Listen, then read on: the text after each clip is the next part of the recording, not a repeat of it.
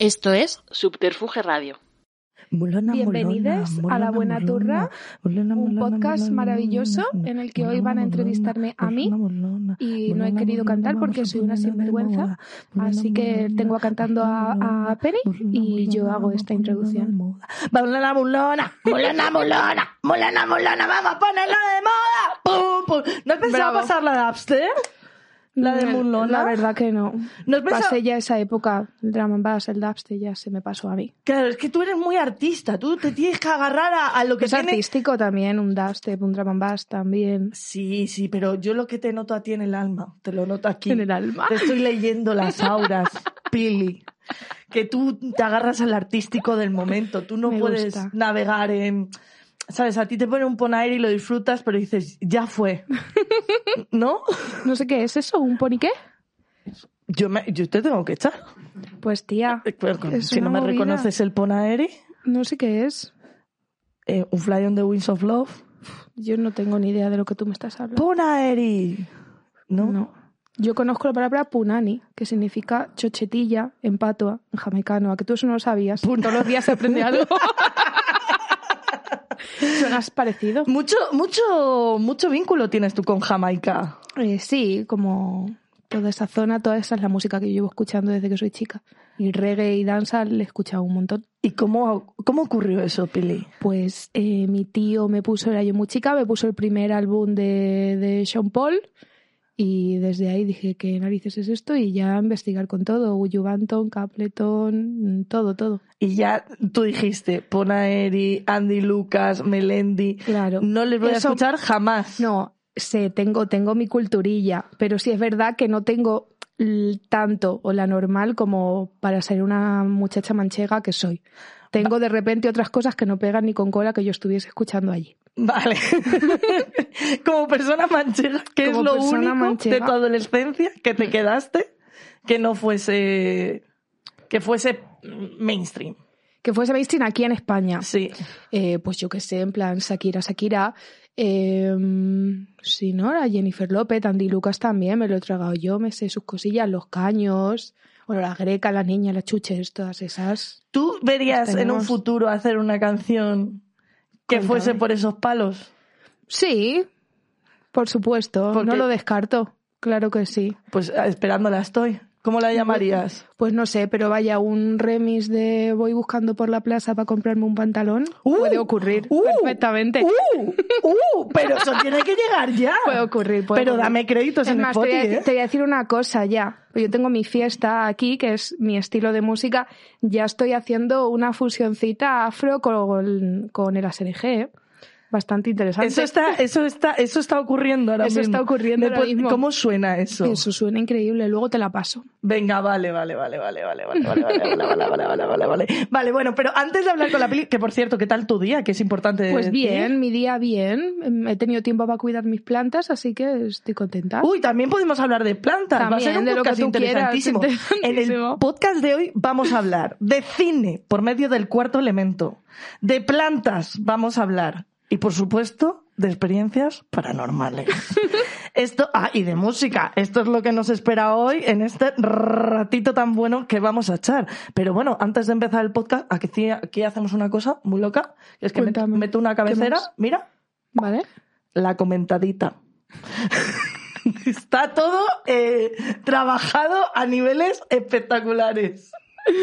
Luego también tenemos sobre la mesa mm, dos flis flis por si nos da el calor. Yo ataco a la Pili o la Pili me ataca Yo me a mí. ataco también. Ella se ataca a sí misma. Toma un poquito a ti también. Venga, hay que ser se- generosa en la vida. Oh, cómo me ha gustado eso. Hoy no duermo bien.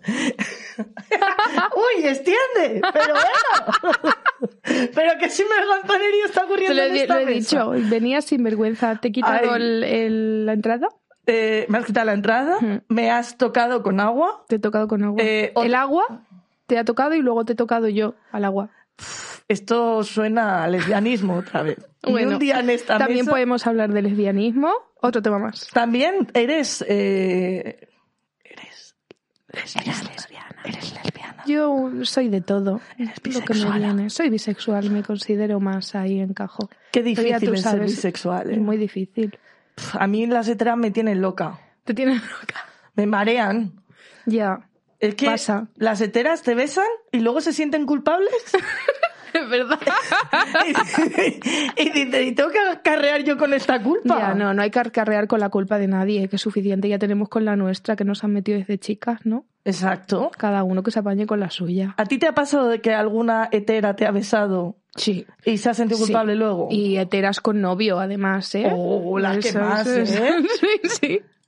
Sí, sí. Y luego hay que ver que tengo novio, que no sé qué, no sé cuántas. Bueno, pues antes de que ocurriese esto también lo tenías y no me lo habías dicho. que luego A tú ves al novio y Sí. dices, de verdad, De, verdad, puedes asumir que eres bollera, chiquilla. Claro. Sí, totalmente. O sea, ese castigo. Pero no- bueno, no merecemos tampoco ese tipo de persona, entonces hay que dejarla ir, que Hay se que apañen con sus movidas. Te veo muy de dejar fluir, Claro. te veo muy de energías, Hay te que- veo de una persona que ha trabajado en sí misma, ¿eh? Trabajo, trabajo. Has trabajado, vas a terapia, entiendo. Voy a terapia. Bueno, tenemos entonces hoy muchísimos temas de los que hablar. muchos temas. Pero bueno, en la comentadita simplemente teníamos que decir muy rápidamente, muy rápidamente, que hemos tenido, tenemos una noticia buena y una mala en la comentadita en esta época. Eh, empezamos por la buena, ¿no? María del Monte ha salido del armario. Maravilloso. María del Monte ha salido del armario, pero Isabel Pantoja no. ¿A qué juegas, Isabel? Todas tenemos Juegas las fotos. Isabel, claro, Isabel. Tía, ¿Qué le hacemos? ya la, está. la esperamos. Yo creo que hay que seguir con la vida, ya cuando quiera que se suba. Pero ya lo sabemos todos. Claro, pero también de a María. Esa ha sido la buena noticia, lesbianos y lesbianas, cada vez más gente fuera del armario. La mala noticia, la Corte Suprema decide eh, que, eh, por medio de los votos de los conservadores, que no existe el derecho constitucional al aborto, dejando la decisión de permitir o no la interrupción del embarazo eh, bueno, eh, en los Estados Unidos, que ha salido mal la cosa.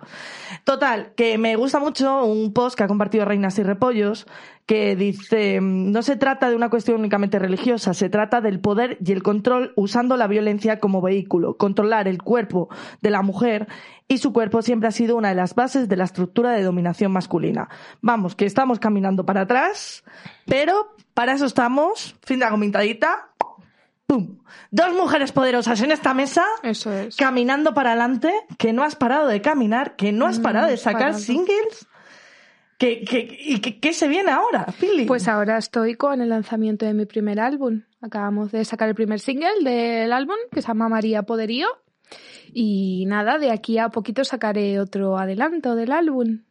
y adelante. muchas ganas. Cuéntame cosas del álbum. ¿Qué te cuento? Pues se llama Peligrosa, con dos S.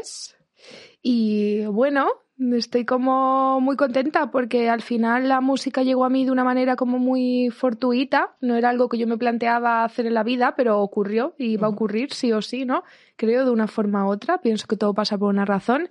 Y al final, pues yo he ido aprendiendo a hacer música en este proceso, ¿no? Nadie hace su primera canción y, y se viraliza, como a mí me ocurrió. Entonces yo no tenía ni puñetera idea de hacer música. Eso era mi primera canción ever. Eh, Fue crazy.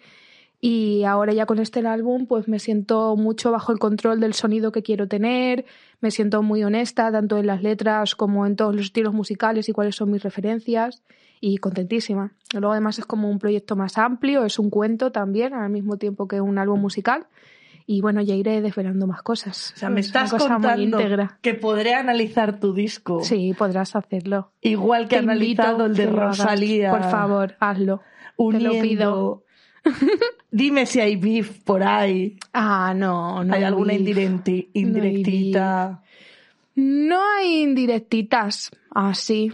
Pero- No, hay más, hay más, hay un momento de liberación así bastante como una parte creo que de lo más violento que he escrito nunca, que sí habla un poco a lo mejor de la escena en general del petardeo, del postureo y de todo eso. Y de lo que significa estar intoxicada por todo eso.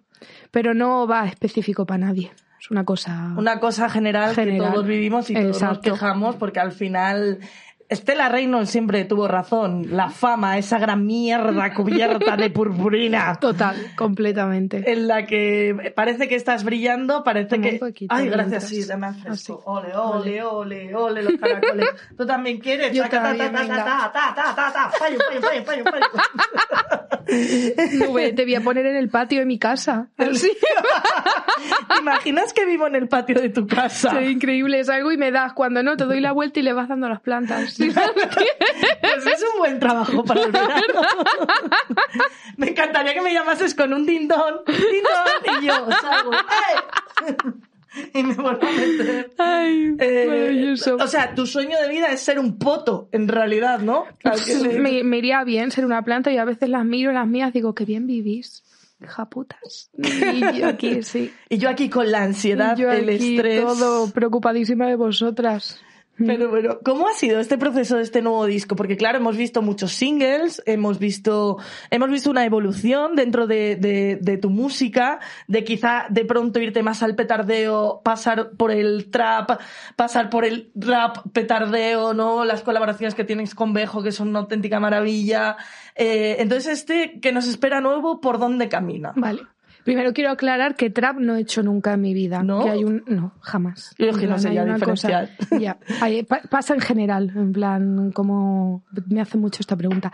Eh, y bueno, yo qué sé, mm, lo que te digo al final es un poco los estilos que yo llevo consumiendo desde pequeña, que los resumo más en Afro-Caribbean, que van como desde la zona de West África, Sudáfrica, a toda la zona del Caribe. Entonces, pues hay desde kuduro, Afro House, Afro Pop, reggaeton, dembow, dancehall, todo eso mezclado y fusionado, llevado muy a mi esencia, llevado hasta ahora, pero vaya, el primer tema que hice con Bejo ya era un dembow, no depilada es un dembow dominicano.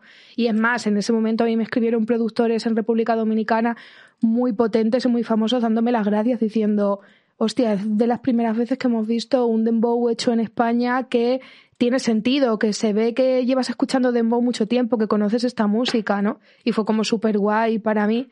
Y luego también la siguiente canción que hice fue con Bright, que es un amigo de Ghana, que él fue una de las personas que me motivó mucho a hacer música. Y también es un Afro House, que lo produjo DJ B-Boy, que es un chico de, de Portugal. Y, mm, y bueno, y ahora en este álbum ya es una evolución todavía. Primero para mí es como estar muchísimo más adentro de mí misma y entonces eso ha hecho crear cosas diferentes, como con el tema de María Podrillo y otro que tiene que, ser- que salir de la manada, ha sido eh, a nivel del proceso, pues eso, de estar súper, súper concentrada, súper dentro de mí misma y haber sacado cosas increíbles para mí. En el tema este de la manada yo estuve llorando grabando todo el tema y ahora mismo escucho las voces y todo y no sé, considero que es el mejor tema que he hecho nunca. Pues es que lo querría escuchar. Pues eh, no te lo No puedo se enseñar puede. todavía, pero es como es un tema de amor dedicado a mis amigas, a mis hermanas y a todas las hermanas del mundo entero. A la unión y a la buena sororidad. Sí, es un tema de la sororidad Ah, tranquila, completamente. hermana, aquí está tu manada. Sí. Pero bueno, una feminazi en la mesa. ¿Cómo ha podido ocurrir? En este programa no nos lo esperábamos para nada. Pero es que además de todo lo musical, tú también te encargas de la estética. Y este nuevo single tiene una estética muy marcada, una estética en la que imitas a una figura que es la figura de la fertilidad, que es una diosa, si no me equivoco. Y Sí, a si me la puede- Venus de Willendorf. Exacto. Y, Sí, y por Ah, mira, aquí está. Aquí Para está. Los, tele... los que solo escuchan, la tiene tatuada en el brazo. ¿Y por qué? Pues, eh, o sea, no va dedicada a ella en sí, ¿no? Sino que son figuras que se, se adecúan al concepto que estoy hablando. Pero bueno, eh, sí, para mí la Venus de Willendorf es una figura importante porque es de las primeras representaciones de la mujer que se hicieron a lo largo de la historia y entonces, eh, sorprendentemente, eh, al final la forma que tiene, su shape, el tipo de su cuerpo, pues tiene mucho más que ver con el mío que con el cuerpo que me han obligado a querer tener, ¿no? Desde que soy pequeña. Entonces, pues representa muchas cosas para mí, ¿no? Que de repente las mujeres de la prehistoria se estuvieran viendo así, se estuvieran representando así, pues me, me hace sentirme representada en una cosa dentro de, de la historia, ¿no? Y me parece eso muy guay. Pero sí, María Poderío al final habla más de romper fronteras, de ser una misma y de atravesar un montón de miedos mirándolos de frente para estar tú a gusto contigo y ser lo que quieres ser. Sí. Que un poco esa es la esencia de tu contenido y de... Pero no es... O sea, es que a mí lo que me gusta mucho, me gusta mucho de tu contenido y de tus músicas es que dices, me estoy empoderando y Sí. no iba con esa intención.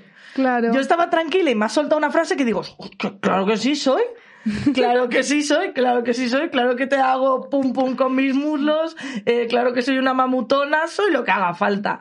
Y de hecho me gustó mucho una entrevista que contabas que a ti de pequeña te gustaban tus muslos. Sí, a mí me gustaban, me encantaba verlos así, los ponía para arriba y yo me los miraba y le decía, mamá, mira mamá mis piernas, no sé qué, así para arriba. Y ya está. Y, claro, fue ya con el tiempo cuando a mí me hicieron saber que esos muslos no estaban bien, que no no sé qué, y yo ya empecé a verlos mal. Pero yo de chica, recuerdo como desde los tres hasta los seis años, a mí me gustaban un montón y lo decía todo el rato, que era una parte de mi cuerpo que me gustaba. Y, y realmente yo como concibo lo bello, mi, mi gusto, a mí me gustan los muslos grandes.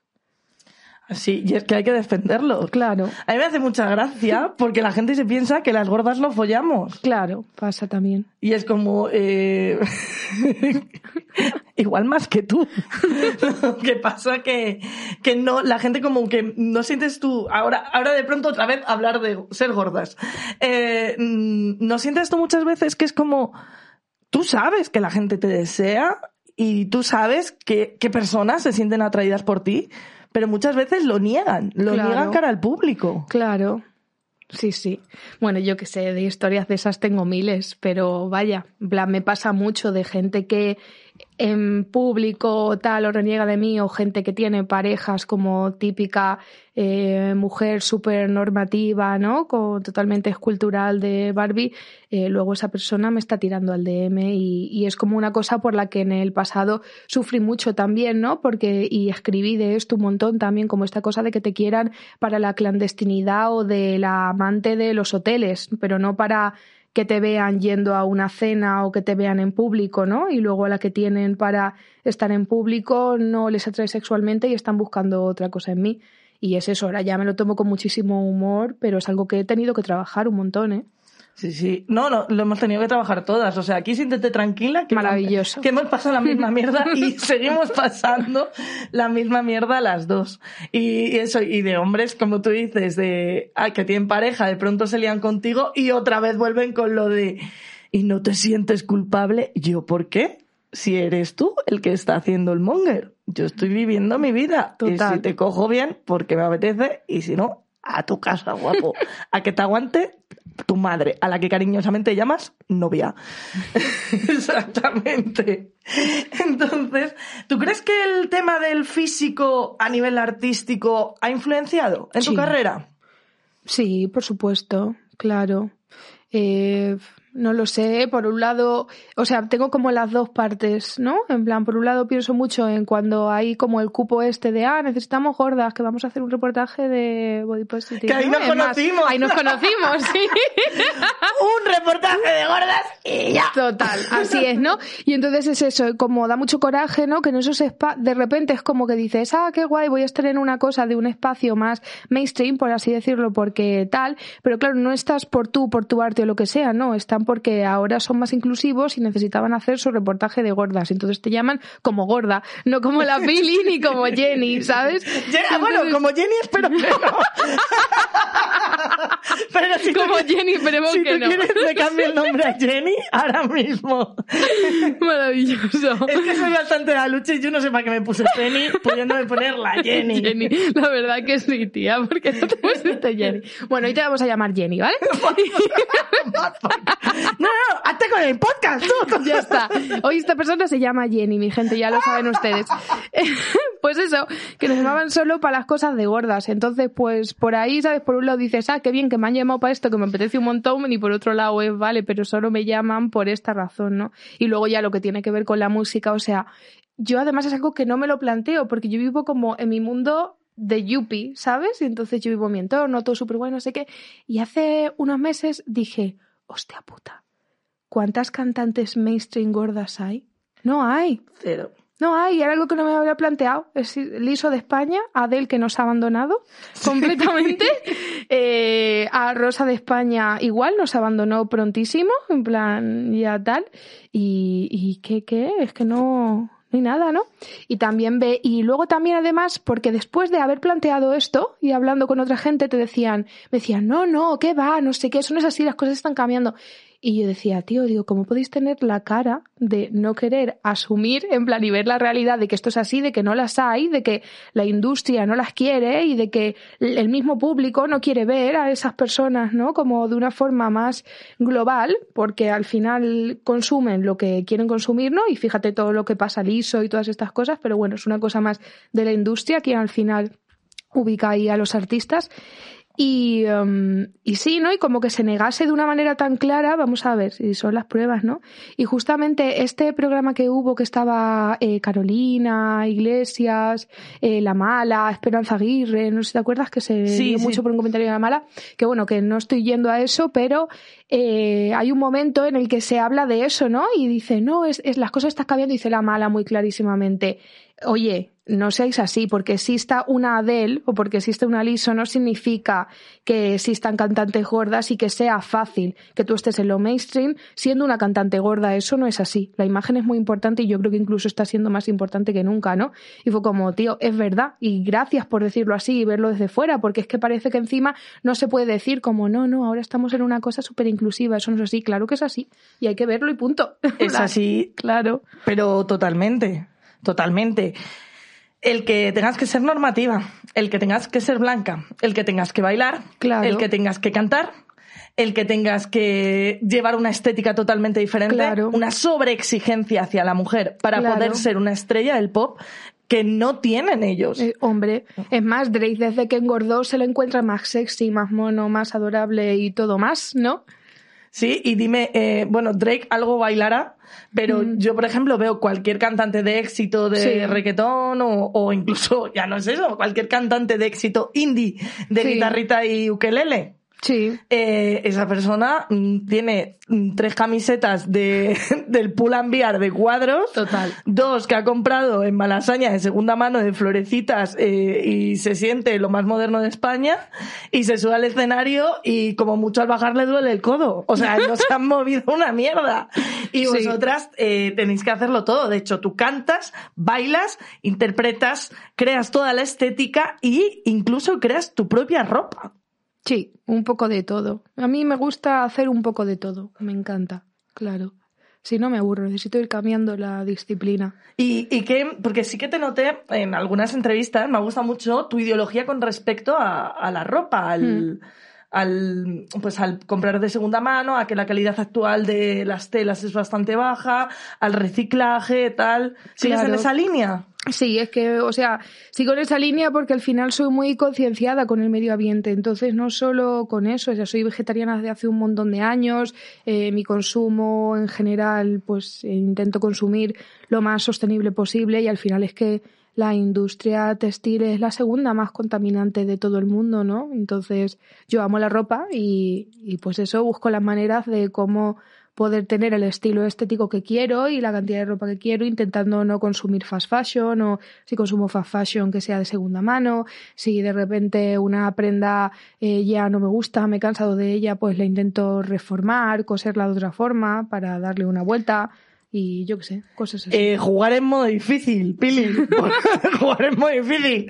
Porque me cuesta a mí encontrar un pantalón de mi talla como para que ahora lo tenga que encontrar en una tienda de segunda mano, lo tenga que... Está, Sí, tía, está jugando es, en modo es difícil, muy ¿eh? difícil, es muy difícil, pero sí. Y sinceramente eso, yo empecé a hacerme mi ropa de muy pequeña porque en las tiendas no había ropa para mí. ¿Cuál es lo primero que Entonces, te hiciste de pequeña? ¡Qué Lo primero, primero, primero que me hice fue un, un, como un cojín de un corazón de tela vaquera, así lo rellené de algodón. Eso fue lo primero, primero que hice. Y luego empecé a cortar, empecé a hacer crop tops cuando no era época de crop top para nada, pero se me antojó. Eh, empecé a hacerme un montón de pantalones que eran de tiro recto, me los hacía de pitillo, eh, diferentes cosas así. O sea, siempre has tenido una máquina de coser. No, cosía a mano en esa época. ¿Qué dices? Mm. Santa paciencia. Sí, santa paciencia. Yo tenía una máquina de coser, pero estas antiguas de pedal de mi abuela que no me dejaban coger. O... Mm. o sea, tus abuelas también cosían. Mi abuela cosía, sí, pero, pero no ha cosido mucho. Mi abuela ha sido más de tejer, de Mm. punto y todo esto. Y, mi madre igual. No, es que mi abuela sí que cosía, cosía Claro. alta costura y a mí Sí, también me dio por guay. coserme cosas porque yo, pues esto con 25 años, eh, tenía más tiempo, quería ser especial, quería estar cinco pasos por Eres encima del indie. Soy especial. Claro, tía. Todos In the somos- good way, sí. Todos somos especiales. Eso por lo es. tanto, todos somos la misma mierda. Así es. Eh, Yo quería como ir por cinco pasos por encima del indie y aún no se llevaban las, las transparencias. Sí. Y me quise hacer una falda de tubo con transparencia. Sí, Y se la llevé a mi abuela y la cosí con mi abuela, pero claro, como mi abuela era eh, cosida de preta por té, claro. me empezaba, no, porque esto tiene que doblarse así, así, así, Ah, así, claro, así, así". sí. Le metió cinco dobladillos, digo, yo, esto no, este origami, yo no lo memorizo, señora. Yo, ponme algo más fácil. Ya. Yo a la que nos cosía era la Pepa, mi vecina de arriba. Y igual la Pepa con sus cosas, esto tiene que ser así. Yo le decía, Pepa, que eso no tiene, que no, Pepa, que por aquí. Y ya está. Y hasta que ella me camelaba la Pepa, pero la Pepa igual ellas tienen sus normas que se les ha metido y no se las puedes cambiar. Claro, pero porque son gente que ha cosido para muy alto standing. Claro. Bueno, más que alto standing son las normas de lo que hay de costura dependiendo del patronaje. Mm. Claro. Sí, sí. A mí además me hacía mucha gracia mi abuela porque mi abuela no es homófoba, Sí, porque al haber sido costurera, sí. todos sus amigos eran maricones. Ah, claro. Entonces te dice cosas como los maricones son muy buenas personas. Bueno, también habrá malas, pero en su mundo, En su mundo solo son buenas personas. claro, en su mundo. Claro. Y muy limpios también, Claro. me dice. Yo, mi abuela Teresa era muy roja y también, en plan, todo, todo venía bien, la verdad. Sí, luego ya mi otra abuela no tanto. Mi otra abuela no. A tu otra abuela no le hubiese gustado tu Mm. música, ¿tú crees? No, mi música, yo creo que más que no se enteraba, pero vivió un poco de principio de mi música. Sí. ¿Y qué hizo? Sí, lo que no le hubiese gustado nada es enterarse que mi hermana y yo somos bisexuales. Eso no le hubiese gustado nada en la vida. Se hubiese dicho que me estáis contando. estáis flipando las dos. ¿Qué decís? Pues ten cuidado porque las abuelas llegan a una edad que empiezan a hacer yo he perdido mi vida y empiezan a decir pues yo probaría con una mujer. La Yaya Mari Ay, Carmen el otro día en la mía. Petit Ríos ¿Sí? me decía que ella se había quedado con ganas de probar una Anda, mujer. Mira, pues que la pruebe. Claro. Claro. Todavía está tiempo, mientras siga viva. Claro, no, no, por favor, porque tiene que venir aquí y tiene que contarnos todo. Bueno, de toda tu carrera, porque ya llevas bastante años, me, me llama mucha la atención porque dices, yo no quería ser cantante, te tengo que confesar que ya lo he confesado también aquí en el podcast, yo no quería ser cómica. o sea que... O sea, yo sí que quería ser cantante, ¿eh? sí, De muy pequeña yo quería ser cantante, pero a mí me hicieron creer que yo no valía para eso. De muy chica. En plan, mi familia, todo el mundo cercano. Entonces yo me quité esa idea de la cabeza. En plan. ¿cómo te, no. ¿cómo te la hacían? Pues yo, de, yo quería, o sea, yo de pequeña a mí lo que más me encantaba hacer era el juego de los pañuelos, que ese juego consistía en que yo iba al armario de mi madre, que tenía una colección gigante de pañuelos, con los pañuelos yo me hacía unos outfits que no sabes. O sea, yo me cogía unos nudos así, los pañuelos, me hacía un bikini con el pañuelo, me hacía una falda con otro, todo en la cabeza, yo todo con los pañuelos. Y entonces luego yo me preparaba mi canción y mi coreografía, salía a mi barrio, llamaba a todos los telefonillos ¿Perdón? a los vecinos y les decía, en 10 minutos va a haber un show en la plaza porque voy a cantar y a bailar y tenéis que bajar todos a aplaudirme. ¿Qué? Yo tendría como 5 años, súper pequeña. Y entonces la gente bajaba a la plaza y yo hacía mi show, cantaba mucho María de la O, me gustaba un montón. Y, eh, y entonces yo hacía ahí mi show y, y yo cantaba. Luego me dio por Missy Elliott, que eso- era más gracioso todavía y la gente de mi barrio decía, no entendía nada. Y entonces yo hacía mi show y ya está. Y entonces yo quería todo eso y me decían que no, que ni de coña. Que Pero no, tú que eres no, Leo. No. No, yo soy Piscis. Mm, Sí. muy de Leo eso, ¿eh? Muy sí, de Leo. pero no, no tengo nada de Leo. Muy de Además, Leo muy lo, de tengo. llamar a todos los vecinos a que te- tenéis que Me bajar gustaba. y me aplaudís. Y los vecinos, me imagino a tu padre con una AK-47. Mis padres eran los peores que no querían venir, eran los que más tenía que insistirles. Eso te decían a ti, porque ellos se ponían con una AK-47 detrás para asegurarse de que la Micaela, mi aplaudían. vecina, se asomaba por la, por, se asomaban por los balcones y todo, que me sentía yo un paso de Semana Santa. Ahí. claro. Y entonces, pues eso, y ahí me dijeron que no, que no, que no, que no. Entonces yo tenía asumido que no, que no, que no, y al final iban pasando sucesos, sucesos, sucesos, por los cuales pues acabé en esto. Por mucho que yo huyese de eso, mi intuición de pequeña a mí me decía que yo ¿Qué iba a acabar en los escenarios. ¿Qué eras antes? Claro. ¿Qué eras antes de ser cantante? ¿Qué eras? Pues antes me dedicaba sobre todo, era estilista. Y luego también llevaba como una obra eh, más de performance, microtea- microteatro y así. ¿Qué es lo que más te gusta de la performance? Es que a mí las performances también me gustan Sí. muchísimo, sí. Eh, me encanta mucho como lo que ocurre en ese momento, ¿no? El happening de la performance. Y, eh, y bueno, y el momento también de diseñarla y la puesta en escena. Es que me encanta el escenario. Yo me encanta estar en el escenario interpretando. y de tus performances favoritas, ¿con cuál te quedarías? Uf. Puedes decir Marina Abramovic, aunque sea la más Ah, vale, conocida, genial. ¿eh? Pensabas que decías de, de mí. De ti y de general de la Claro, vida. sí, pero Marina Abramovic no es que por aunque sea lo basic, es que Marina Abramovic varias, ¿no? La de la cebolla, la de los objetos, sí. ¿Pero tuya? Ah, vale, mía. Eh, pues me quedaría con una performance maravillosa. Claro, podíamos un grupo que hacía. Claro, yo tengo como todo este amor por la cultura jamaicana, reggae danza y más.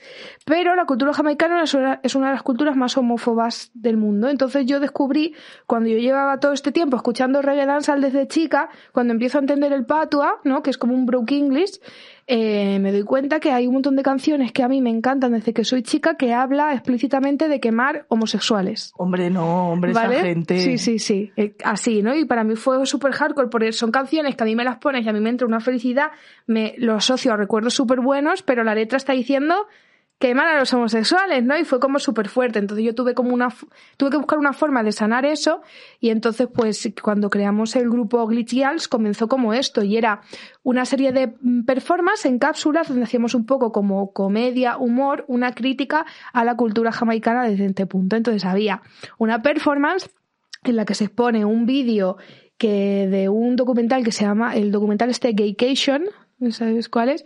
Pues hacen un viaje a Jamaica, la esta ¿cómo se llama? La que hizo eh, Juno, la película. Ah, que ahora es, ahora es una, ahora Sí, es un sí, nombre. sí, que ahora es un nombre, sí, Ahora es un nombre, sí, Sí. Pero no me acuerdo del nombre. Sí. Pero en el chat este- seguramente este lo sepan. Seguro lo saben. Bueno, pues él va allí a Jamaica y entonces esto y empieza a hacerle entrevistas a un montón de curas y todo, porque además es como el país con más iglesias por metro cuadrado del mundo, un montón de cosas. Entonces le hace la entrevista y empieza el cura a contar por qué está fatal ser homosexual, tal, no sé qué, un montón de cosas. Y entonces empieza el cura a decirle, ¿sabes por qué está fatal? Porque los homosexuales hacen fisting y hacen fist y empieza a hacer un montón de palabras técnicas que es como, ¿qué son esas palabras, señor? ¿Por qué tiene usted tantísima información de esas palabras? ¿Sabes? Como una cosa así. Y entonces se exponía ese vídeo y justo cuando acababa salíamos Alejandro y yo bailando dagarin, que es un estilo de danza que es como chuscar con ropa, básicamente lo que entendemos como perreo, pues un estilo de danza en concreto que viene de Jamaica y que tiene sus propios pasos y todo y es chuscar con ropa, literalmente. Vale. Bailábamos esto, yo vestida de Virgen María y Alejandro de Jesucristo, yo en el rol de hombre y en el rol de mujer, y mientras sonaba una canción de dancehall, que, ha- que es una canción de dancehall, pero con letra de iglesia, y habla del amor a Jesús y así, y era como divertidísimo, muy surrealista. Me estoy imaginando esa performance. Eh, la tuvimos En que el- borrar porque de cuando ocurrió la viralidad decimos, como salga esto a la luz, madre mía, la que se nos echa encima. Claro, porque no entenderían nada. Claro, y tú imagínate la iglesia cristiana, todo de repente, un vídeo por ahí, Alejandro vestido de Jesucristo, yo de Virgen María, los dos ahí bailando Dagari con la canción esa. Claro, tú te vienes a pedir explicación en la iglesia y como el meme del Yo, señor ¿qué te loco, explico? ¿Cómo te explico todo esto? Claro, uniendo puntos rojos en Sí, plan. así, y esto, y esto, por esto, total, por esto, total. por lo otro. Total, así hubiese sido. Bueno, pero eh, sí, hay veces que hay que borrar vídeos. Sí, hay veces Eh, que hay que borrar vídeo y no pasa nada. tuvo su etapa Os lo he contado, y ya claro. está. Claro. Tuvo su así etapa. es, así es. Todos Pero tenemos sí, esa me gustaba etapas. mucho. Pues esa está muy guay, está muy Mm. guay. Y de Marina Abramovic, ¿con cuál te quedas? Una solo, ¿eh? La de los objetos. La de los objetos fue la más épica. Claro, claro. Para es los muy que no- fuerte. Para los que no lo sepan, Marina Abramovic en una mesa puso varios objetos, una rosa, una pistola, un cuchillo y se puso ella y más cosas. Había puso objetos. velas, un montón de cosas, sí. Y dijo, podéis hacerme lo que queráis. Al principio la gente la trataba con cariño, pero enseguida llegó la violencia, rajarla la ropa, tal. Incluso llegó a pensar que la iban a matar. Y bueno, Y es una le de la- sacaron la pistola y la cargaron. Sí. Sí. Pues el ser humano, el El ser, ser humano, humano. que es turbio, pero no, vamos a quitarnos cosas turbias del Eso ser es. humano, vamos a quitarnos cosas turbias. Que se vaya. Quiero que me cuentes, quiero que me cuentes la Que se vaya. el mejor recuerdo que tengas de estos años de carrera. De estos años de carrera. Sí. Pues recuerdo una vez en, eh, llegando a... No me acuerdo dónde era. Era, era Cádiz. Sí, era Cádiz, creo. Bueno, pues estábamos llegando, entonces no sé qué pasó, había un problema con la seguridad, no sé qué, era el momento de máxima locura, llegamos con el coche, con la room manager, que es mi DJ también, la Escarnia, y, y llegamos y entonces de repente nos, eh, nos bordean toda la furgoneta una pasada un montón de niños, muchísimos niños, no se veía más, y empiezan a mover la furgoneta, gritando, ¡Hola, la está moviéndose yo, Dios mío. Entonces se baja la y dice, tú que no sé qué, que esta gente está echada perdida, que no se pensaban que tú estabas tan famosa y entonces no han contratado seguridad. ¿Cómo que no han contratado seguridad? No sé qué, no sé cuántas. Bueno, pues ya está, dice, ya está, métete en la furgoneta, escóndete. Yo escondí, metí así con una manta y la furgoneta, y nada, y entonces pues ya dicen, vale, y yo pues allí relajada, digo, bueno, pues me voy a fumar un guachifer mientras espero aquí, yo sé, mientras que solucionan esta cosa, y yo ahí con mi guachifer, y, y de repente me viene mi y dice, tía, que no, que no hay seguridad y que entonces han llamado a la policía local, ¿vale? Que te va a escoltar. Y yo, ¿cómo? Y se abren las puertas y hay un montón de policías locales. yo con mi guachifer. Policías locales de, de- exactamente dónde era esto. De ahí de Cádiz. De Cádiz. Vale. Y, y ya está, y entonces me escoltó la policía, yo con mi guachifer, tranquila, entonces yo me sentía eh, de máxima rapper en ese momento, Claro, porque- mi guachifer, escoltada por la policía para llegar al escenario. O sea, la, y, no, y ninguno tenía narices a decirme nada. la única. ¿Qué? Estoy ante la única persona que le ha escultado un porro a la policía. Básicamente ocurrió así. y te acercabas a ella así, y le hacías así en la cara. ¿Y ahora qué? ¿Me vas a pedir la documentación? Muy gracioso, la verdad. Pero eso es increíble, pero esta Sí, historia es este momento- maravillosa. este momento es, es guay. A mi DJ nunca se le va a olvidar. Tampoco. ¿Cómo voy a peligrar su furgoneta que iba así de un lado para otro? Pero a mí me encanta sa- salir todo small dog. Tarararara. Y claro, y es que eran niños encima. O sea, todo mal. Todo mal. Todo Denunciada. mal, todo mal. Denunciada totalmente. Denunciada total, pero mira, finalmente no. Final, claro, es que ¿qué te iban a decir ¿Qué si te estaban decir? escoltando? Claro. Así que ya sabéis, nada. amiguitos, si os escolta la policía, os podéis encender un canutazo como vuestra cabeza. No pasa nada. Sería Wow. increíble. Y bueno, y, y antes de este disco, que ya nos ha ¿Sí? quedado claro cuál es la favorita de este disco, ¿cuál es tu temón favorito de los que has hecho hasta he hecho- ahora? Uf, es que me gusta mucho. Chili Pepper me encanta, Guarrindonga me encanta. Bueno, Guarrindonga, ¿tuviste tu parte performántica de que te fuiste por Madrid? Ah, sí, sí, fue maravilloso. ¿Cómo Ese viviste? todo? Es que estoy con la performance otra vez, estoy como conectando todo. Pues fue súper divertido, la verdad. Ocurrían un montón de cosas, ¿no? Espera, para que los que no lo sepan, lo que Sí. hiciste, Sí. la Pili, para promocionar Guarrindonga, Sí. se puso bien Guarrindonga vestida eh, y se fue a Sol. ¿Qué? Digo yo, ibas Guarrindonga vestida. Entre comillas, Entre tampoco era para tanto, ¿eh? Iba con un tanga Y sí, y un top. co- y un top, sí, y un y el pantalón era como transparente, Y así. Y luego llevaba un sombrero, un pañuelo, gafas de sol, ¿no? Como que iba muy tapa de cara y muy destapa de cuerpo. Exacto, que Mm. también te digo, volvemos a la de siempre. Si llegas a pesar 15 kilos, Claro, que no me prestan atención, sí, sí. pero como osa, como osa una gorda, Claro, exacto, es y- eso. Ir medio en pelotas por el claro, centro. claro. Y entonces, ¿cómo lo viviste? Pues eh, es una cosa que yo tengo ya súper asimilada de toda la vida porque me criado en Ciudad Real. Entonces, eh, yo simplemente ir vestida como voy ahora en Ciudad Real, cuando yo era adolescente, que llevo un vestido, o sea, para la gente que no está escuchando, llevo un vestido así apretado de tirantes, largo, tal. Simplemente por el hecho de ser gorda y ir así como ceñida en Ciudad Real, yo de adolescente me paraban señores y me decían, eh, ¿cuánto cobras? Estoy en tal hotel, no sé qué, y me daban llaves de hoteles.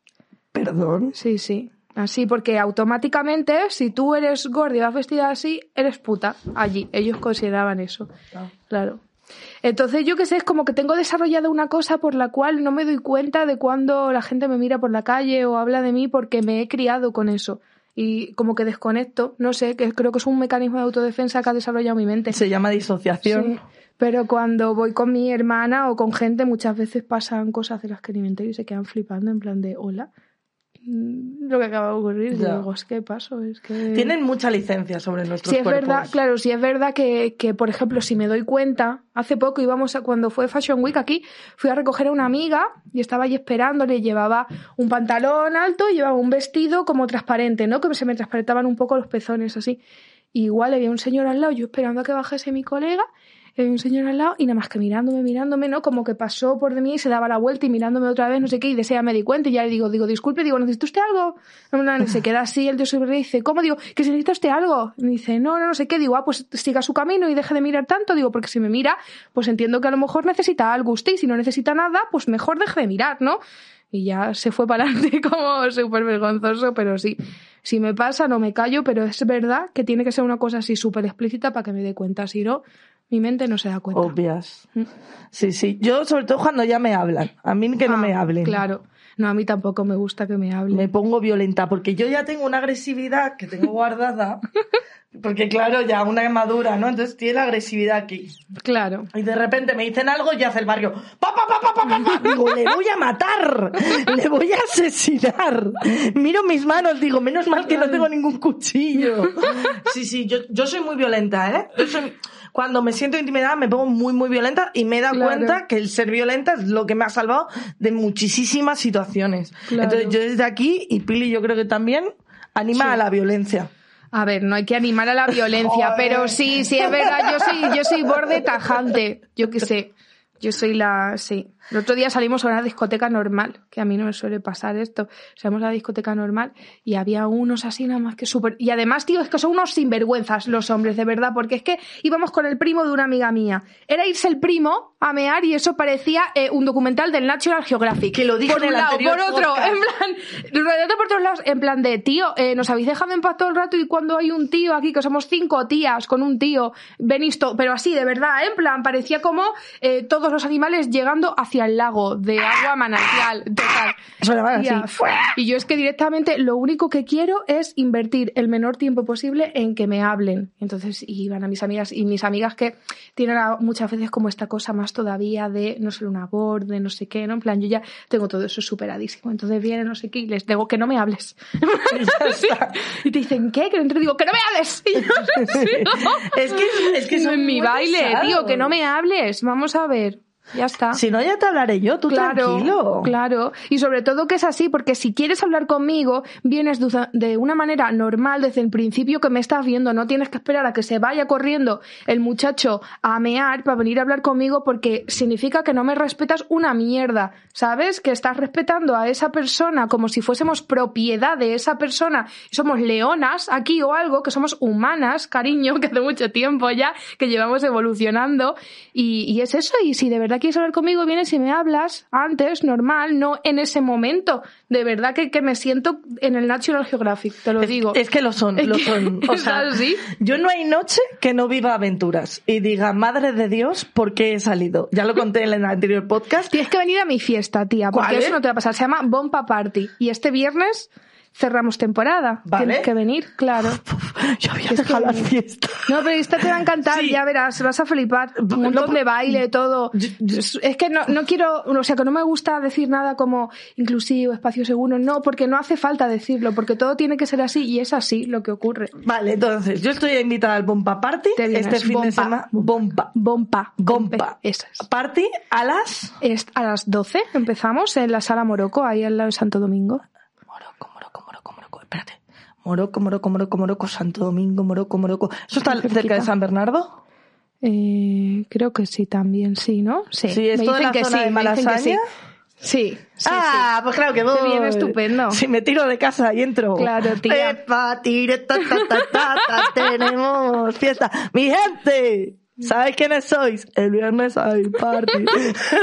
El viernes hay fiesta. sí. sí. Vale, Ponemos vale, vale. bailarinas, te va a encantar. Vale, Es vale, otro vale, vale, vale. de fiesta. No, no, no, eh, estoy in. Yo había dicho que iba a dejar de salir de fiesta, pero oh, se acabó. Después del viernes. Después del viernes dejo de salir de fiesta. eso es. Chiques, el viernes hay party, nos vamos al pump up. Al bomba. al bomba para, o sea, tienes de todo, tienes una fiesta, tienes un disco, tienes lo de la ropa, pero la ropa solamente la diseñas para ti, entiendo. No, ahora estoy diseñando también a otro artista, a Keral Laoz. ¿Te suena? Ujú. No. Una cantante, una cantante muy guay. Y, pero sí, es como una cosa más íntima ahora mismo con la ropa. Y también tengo como otro proyecto de arte textil, que es el- realmente lo que son mis estudios, es de arte textil. Y, pero sí, de eso no puedo contar mucho todavía, pero va a ser una cosa muy guay.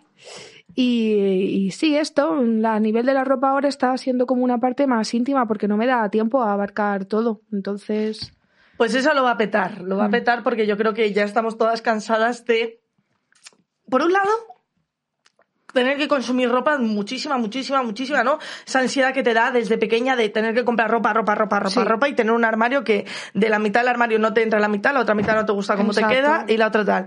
Y entonces yo creo que muchas chicas como, como tú que tenéis este tipo de proyectos o por ejemplo em, Fatland, que me gusta muchísimo, que la pobre decía el otro día que iba a tener que cerrar y es como no, que es una chica que hace ropa medida desde Andalucía.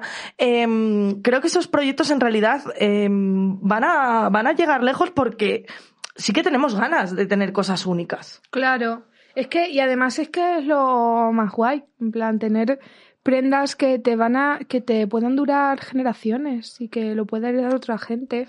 Si yo Luego, echo de me menos esas, esas chaquetas de abuela Claro. que aún venden en las tiendas de segunda mano, gruesas, gruesas, que te hace la hombrera. Sí. Eso no lo he vuelto a ver yo en la vida. Sí, yo también, tía, yo que sé, en plan, me gusta mucho, a mí me gusta mucho todo lo que tiene que ver con la ropa y intento renovarla, pero todo de esta forma. Por ejemplo, el otro día me decía una de mis mejores amigas, como, Pilar siempre tiene como ropa nueva y todo el rato, pero luego vas a su armario y no hay mucha ropa. Tengo como mucha cosa de necesidad de que todo esté organizado, limpio eh, y que no haya muchas cosas. Entonces, como todo el rato voy haciendo rondas, en plan, pues ahora esto se me ha quedado grande, venga, pues hago este baúl y aviso a esta, esta amiga que tiene este cuerpo que sé que les va a quedar bien. Hay esto en mi casa, podéis venir a buscar, otras cosas las vendo, otras cosas y voy haciendo rondas. Uy, yo con una amiga hablé hace tiempo en un podcast de que molaría mazo un centro de, o sea, como un espacio de intercambio de ropa de, Sí, entre, chicas no normativas. Eso es lo más, eso sería lo más, la verdad, deberíamos de organizarlo. Bueno, pues entonces vamos a organizar Vamos a organizar.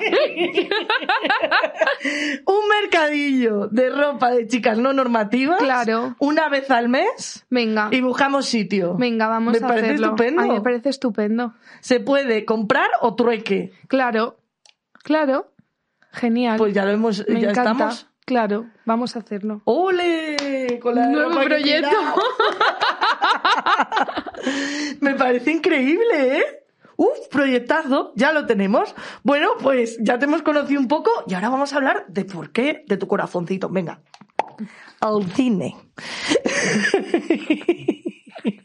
Eh, última tecnología. Eh, está los conciertos en hologramas y yo haciendo así. Esto es la última tecnología. No, me ha recomendado una película. Te recomendé una película. Te había recomendado una serie. Pero no me a última hora te recomendé una película. Sí. Bueno, ¿por qué me había recomendado esa serie? ¿De qué serie Porque era? se llama eh, Unbreakable Kimmy. Vale, ¿y de qué va? Pues es de una, es una comedia de unas muchachas que un señor las encierra un montón de años en un búnker diciéndoles que es el fin del mundo. Y entonces pues salen y es como va su vida. Podemos hablar de ella. ¿Ah, la? Sí. Ah, pues qué bien, mira. no sabía tía. yo que la había visto. Claro. Es que ahora que la has dicho ya la he visto. Ah, mira, pues mucho mejor. Claro. qué bien que la hayas visto. Sí, sí, lo que pasa es que la vi hace Porque yo he pensado, años. será sinvergüenza la Penny esta mañana, que yo le había dicho mi serie hace unos días y ahora me lo quiere cambiar a última hora.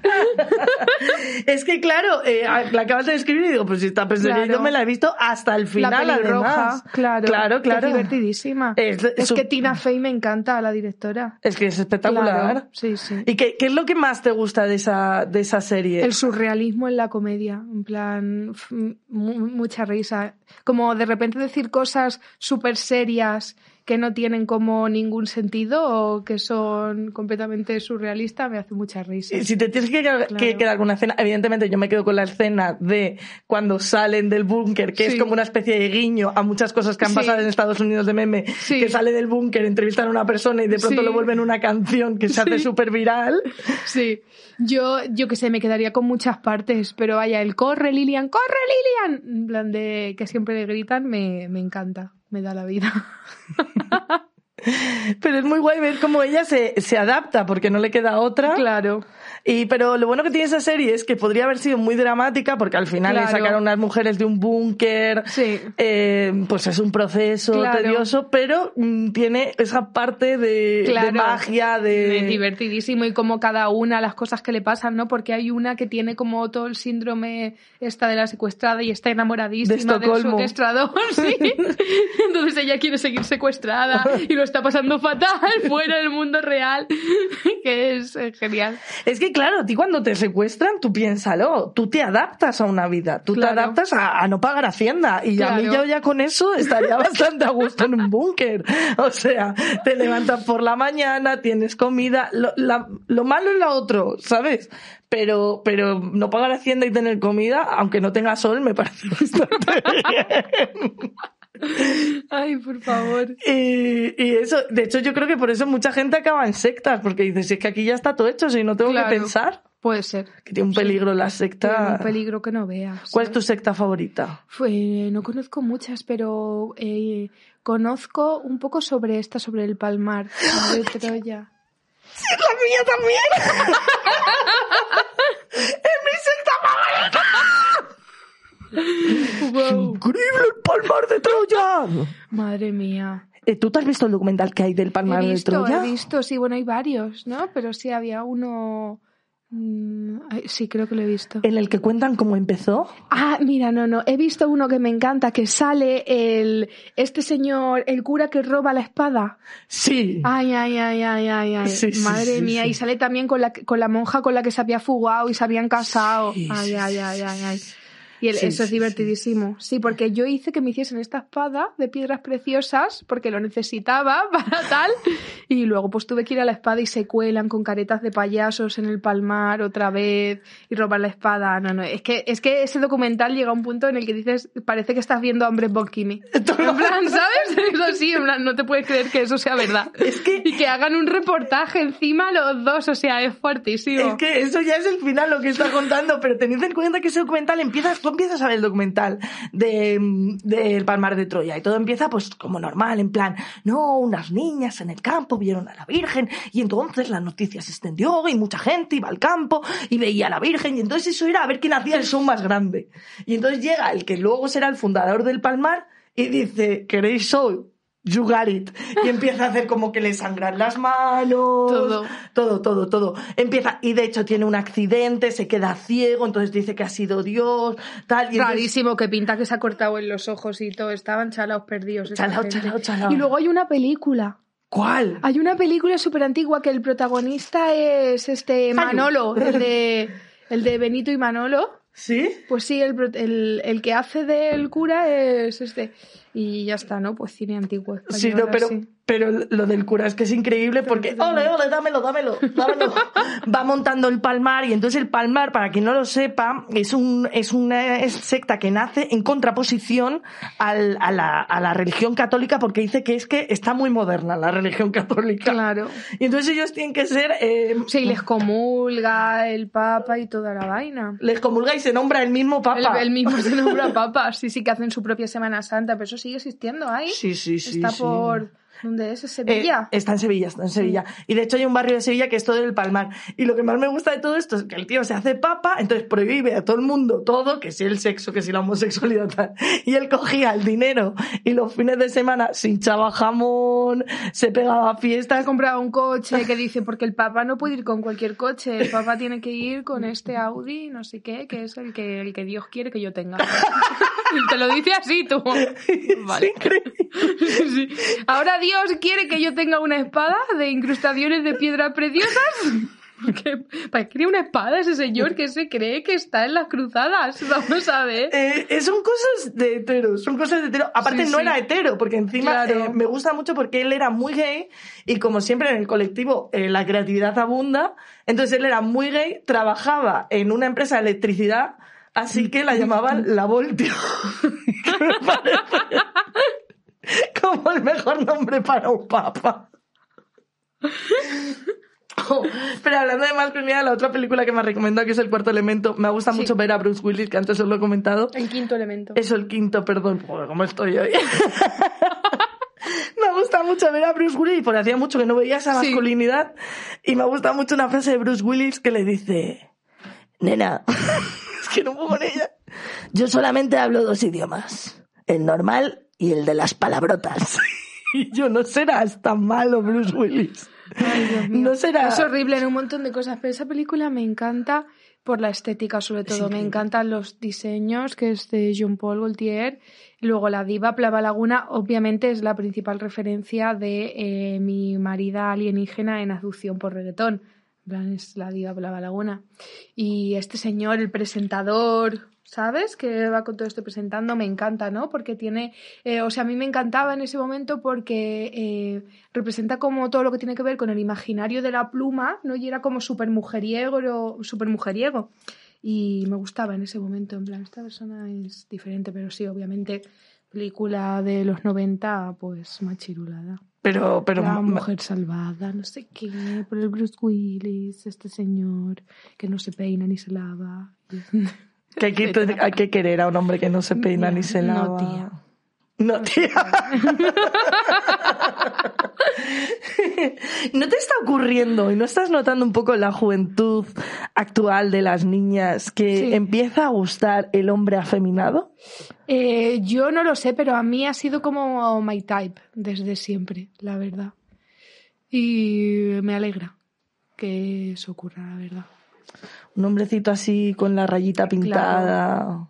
Oye, ahora que has hablado de alienígenas. Cuéntame, ¿te gusta, tío, un alienígena? Ti, ni, ni. Así cantan los alienígenas. No, cantan así. A ver. Te amo, me amo. Amatrina, amatrina. Te quiero, me quiero. Así hablan. Lo he visto, lo he visto, así que te estoy entendiendo. Habrá gente que dirá, madre mía, ¿por qué veo este podcast? Me quiero, te quiero. Y esa, bueno, es que eso, ese sonido que he hecho mal es de una TikToker que se ha hecho muy Sí. viral, que dice contacta con los alienígenas y a cada TikTok que la van haciendo vas viendo que se va metiendo más droga y está peor. está como de pronto súper demacrada. Tía, yo creo que los alienígenas existen, sí o sí. Vamos a ver. ¿Tú has vivido una experiencia alienígena? Eh, no. No he vivido una experiencia alienígena. Bueno, a ver, me he casado con un alienígena. En la ficción. Entonces eso cuenta como experiencia alienígena, tía. Vamos a ver. Pero tú has investigado sobre experiencias experiencia. alienígenas. No, no he investigado un montón, pero vaya, yo qué sé, me parecería ser como muy egocéntricos el pensar que si nosotros hemos existido, que si el universo no para de expandirse, todo el rato es gigante, hay 80.000 galaxias, pues no haya eh, condiciones para darse la vida en otra galaxia, en otro planeta o lo que sea, ¿no? Mm, Lo veo muy complicado que eso no ocurra. Es que a mí me gusta. Pero yo creo que siempre acabo en vídeos de cachondeo. Mi vídeo de alienígenas favoritos es el vídeo de un chico gallego ¿Sí? que dice que le han, que le han, perdón, porque voy a imitar el acento gallego, perdón a los gallegos en este mismo momento, es un señor que dice que a él le, le han, le han, ¿cómo se llama? Le han, ¿cómo se llama? Abducido. Le han abducido los fantasmas, los, Los los fantasmas, los alienígenas. Madre mía. Tienes chocho chulío. Tengo el chocho chulio, hoy tengo la dislexia a, a full. Y los alienígenas, dice que la han abducido los alienígenas, dice, ah, pero son gente muy bien, ¿eh? Ah, son gente así alta, estuvimos ahí tomando licor café, Ah. amarelos, a Sondanal duele un poco, pero luego ¿El qué están simpáticos. No a. Sondanal duele un poco, a Sondanal duele un poco. Pero luego simpatiquísimos. Pues mira, ¿No has visto ese vídeo? Es no lo he increíble. visto, es pero me increíble. alegro de que se haya llevado bien con los alienígenas esa persona. ¿Tú has tenido alguna experiencia paranormal? Eh, No. Nunca. no voy a hablar de eso. no, tía, no, no voy a hablar de eso. ¿Te da miedo? No, no me da miedo. ¿Te da miedo que al contarla no se te tome en serio? No, no es por Ah, eso. Es porque es mm, privado. No me apetece. Esta gente quiere la experiencia. Ya, tía, lo siento la gente. No puede ser. No nos quieres contar ninguno. No. Soy muy espiritual, puedo Vale, decir, y trabajo sí. mucho como todas esas cosas y estoy muy metida en ¿Echas todo las eso, cartas? pero no, mm, no es algo de lo que quiero hablar como públicamente así. Yo he hecho las cartas. Ah, pues qué bien, y se te da bien. No.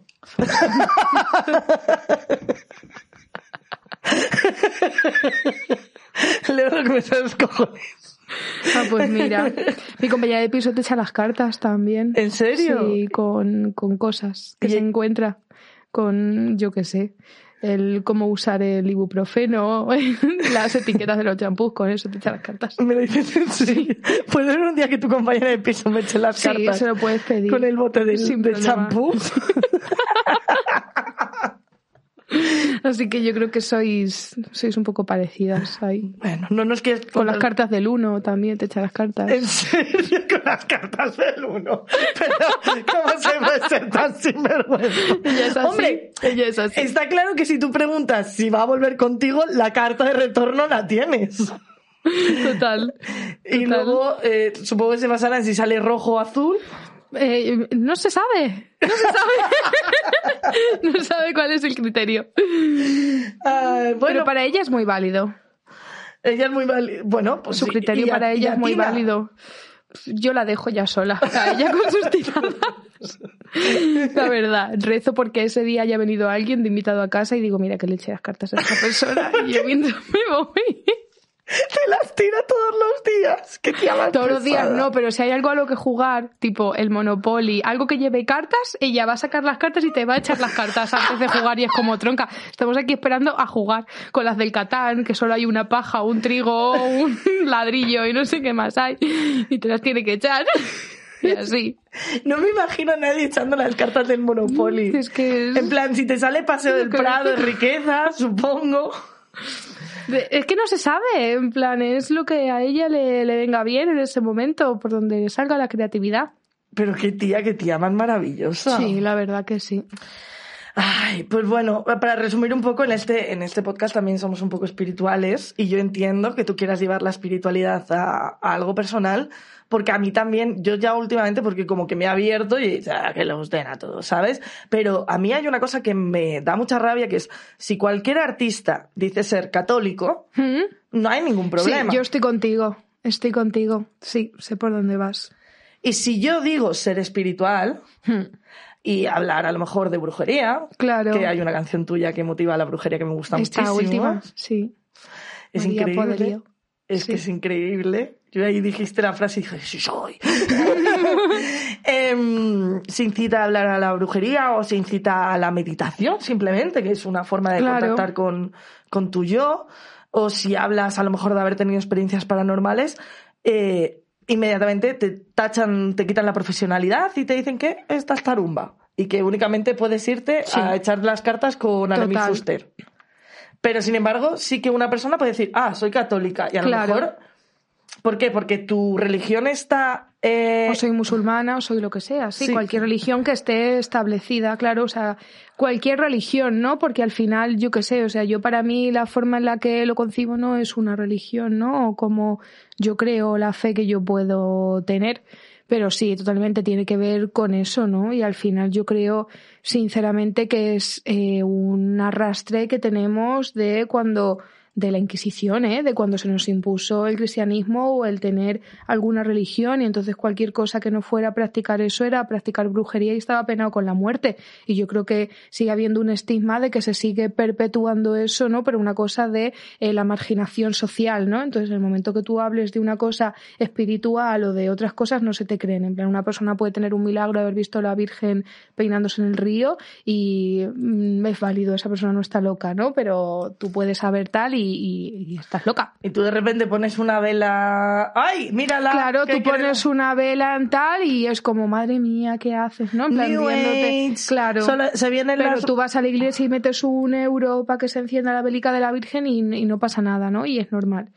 Pues es eso. Yo creo que es el seguir persiguiendo todo lo que no sea esa religión. Y otra cosa que es curiosa es que las mujeres, en cuanto adquirimos poder, uno de los insultos es bruja. Claro. Bruja. En cuanto hemos empezado, por ejemplo, a, a levantarnos y alzar la voz en contra del acoso, la violencia y tal, caza de brujas. Claro. Siempre se ha ido a demonizar a las brujas. Claro. Cuando las brujas simplemente eran mujeres con poder que Claro. adquirían conocimientos. El próximo tema que voy a sacar del álbum se llama Dirty Diabla y habla de esto en concreto. Nos va a encantar. Sí, me encanta. Es un dembow y es súper guay. La letra es lo más. Y, y nada, eso, y habla de, de todo esto, de, de cómo se ha demonizado a la figura de la mujer poderosa y de cómo se nos ha culpado de todo. Y habla de esta, habla un poco como desde un punto irónico de, vale, de si crees que somos malas por todo esto, ahora te vas a enterar de lo que es ser mala, ¿no? Y luego al final lleva otro punto en plan de, ah, que era mentira, te has cagado, ¿eh? Que te pensabas, te pensabas que iba de verdad, que yo no soy mala ni nada, hijo mío, que eres tonto. Un Sí. poco malas deberíamos ser. Tú por la parte de no ser malas, yo ser malas, violencia. Yo no me gusta, no soy, no soy la Tú, partidaria. como bien dice en tu descripción de Bueno. YouTube, soy una dita. Soy una dita, digo en mi descripción de YouTube. Sí, Anda, lo ¿no que lo eso no, me acordaba que había puesto eso. Sí, me he metido. Pues hoy, sí, es que yo soy una dita. Pues sí, pues, pues eso es un día, un día que me dio por ahí, lo pondría. Es que la otra película que yo te iba a decir es La leyenda mágica de los leprechauns, pero son cuatro horas de hadas y leprechauns y he dicho a Penny le da una embolia. Yo creo que esa me la he visto. No, no, a mí que me va a dar ¿Sí? una embolia si yo me, me chupo series en, en un fin de semana. Eh, lo que pasa que no tenía tiempo este, este fin. Soy una. Ah, soy una dita. Soy una. que mira, lo soy. Oh, qué cookie. A ver, algún tatuaje. Pero todos tus tatuajes son súper femeninos. Sí. Sí. Todos hablan de la feminidad y del poder. Sí, claro, me gusta eso. ¿Y aquí? Aquí, homo pegota. Homo pegota. ¿Qué significa? Pues tía, esto es que mi hermana cuando era chica mm, no sabía hablar, hubo que llevarla al logopedo un montón de veces, entonces ella hablaba un idioma. La cuestión es que yo ese idioma lo entendía, lo podía hablar, ya se me ha olvidado, ¿no? Entonces esto básicamente significa hacemos las paces en nuestro idioma, en el idioma de mi hermana. Oh, qué yo bonito. lo tengo aquí, mi hermana lo tiene aquí. Pero esto es hermoso. Sí, es muy hermoso. Sigue tu hermana tus pasos, está orgullosa Es de maravillosa. ti. Sí, sí, ahora viene dentro de poco. En dos días o así llega, que ella vive en Holanda. Estoy estudiando diseño social. Y es una máquina, es doña Beca, como yo digo. Nosotras venimos de una familia muy humilde y mi hermana siempre ha sido muy buena estudiante y quería estudiar fuera y todo eso. Y yo qué sé, pero ha ganado como un montón de becas de excelencia, que era una locura. Yo me acuerdo de ella estar yendo a eventos de estas becas y del Banco Santander y de no sé qué, y de decirme, solo hay gente de medicina. Ay. ¿Sabes? Y ella venía de Bellas Artes y era como, como romper este estigma que se tiene de, de, ay, la gente de Bellas Artes no estudia y no soy válidos para estudiar y mi hermana, yo qué sé, no me acuerdo, pero fue rollo como un 13,8 en selectividad o cosas así. Menuda Estudiosa, crack, una crack. fiera, pantera. Una crack. Y, lo- y, vivió como un montón este estigma de sacar esas notas y de venirle los profesores a decirle, pero como estas notas, ¿cómo te vas a ir a estudiar Bellas Artes, Ana? Que tú vales para hacer no sé qué, no sé cuándo". No, ya, pero es que yo lo que quiero hacer es esto. Lo que quiero es dinero de las becas para poder pagarme esto. Ya está. Eh, dos emprendedoras. Hmm. Porque al final tú has tenido. Tú ahora tienes un equipo. Tengo un equipo. Tienes un equipo potente. Un sí, equipo la que. verdad que sí. Estoy aquí para contactar casi como con la Rosalía. No, tía. Ana. Pero tú ha habido Te una parte que la has producido sola. Sí, sí, sí, ¿no? Y sigo dirigiendo todo sola, pero también en este último tiempo he aprendido a delegar muchas partes y es algo que aprendo con la terapia también, porque si no con todos los proyectos que llevo es totalmente imposible. Y al final yo eso yo me he hecho a mí misma, llevo creándome yo sola desde que soy muy chica y haber aprendido a delegar cosas y no tener el control absoluto de muchas cosas es muy difícil, ¿eh? Pero es la única forma de poder seguir haciendo lo que quiero hacer y ir avanzando hacia donde quiero avanzar. ¿Cuál es el, me- el mejor consejo que te dado tu gente. terapeuta? Muchos maravillosos me da. Pero sí, dentro de esto de saber delegar, pues cosas del tipo, eh, hasta que tú no sueltes, no van a coger los demás. En plan, si tú no sueltas esta responsabilidad, no la va a coger otra persona. Entonces lo tienes que saber soltar. Pero, pero sí, creo que es muy importante para todo y todo lo que tiene que ver con esto estar rodeada de un buen equipo. Muy, muy, muy importante. Y saber trabajar en equipo. Porque nosotros solos tenemos limitaciones y sí o sí vas a llegar a, a ese muro. Ya. Necesitas gente que te ayude a sobrepasar los muros. A mí es que ese consejo lo tengo que aplicar algún día, pero es que yo soy muy de hacer yo las cosas. Ya, yo también, tía, pero si de verdad quieres seguir expandiéndote, tienes que expandirte con más gente. Madre mía. Y si no, quedarte en otro punto, que también está bien. Está bien, esto, Claro. un punto relajadito, Claro, yo. Un punto... claro. Claro. Yo lo que espero ya es eh, el año que viene con este disco verte llenar pabellones enteros, ver a la Pili en la Gran Vía, eh, verlo, ver- verte brillar. Yo creo que este Gracias. disco, según lo que me has contado, tiene power, tiene alma Tiene mucho power, sí. La verdad que sí. Y tiene que triunfar. Así que si quieres darle un último mensaje a, a nuestros amiguetes, Pues nada, que no hagáis caso a lo que os digan de chicas, que si tú sabes que tú vas a ser cantante, tú vas a acabar siendo cantante. Y ya está, que luego pierdes un montón de tiempo y es una movida.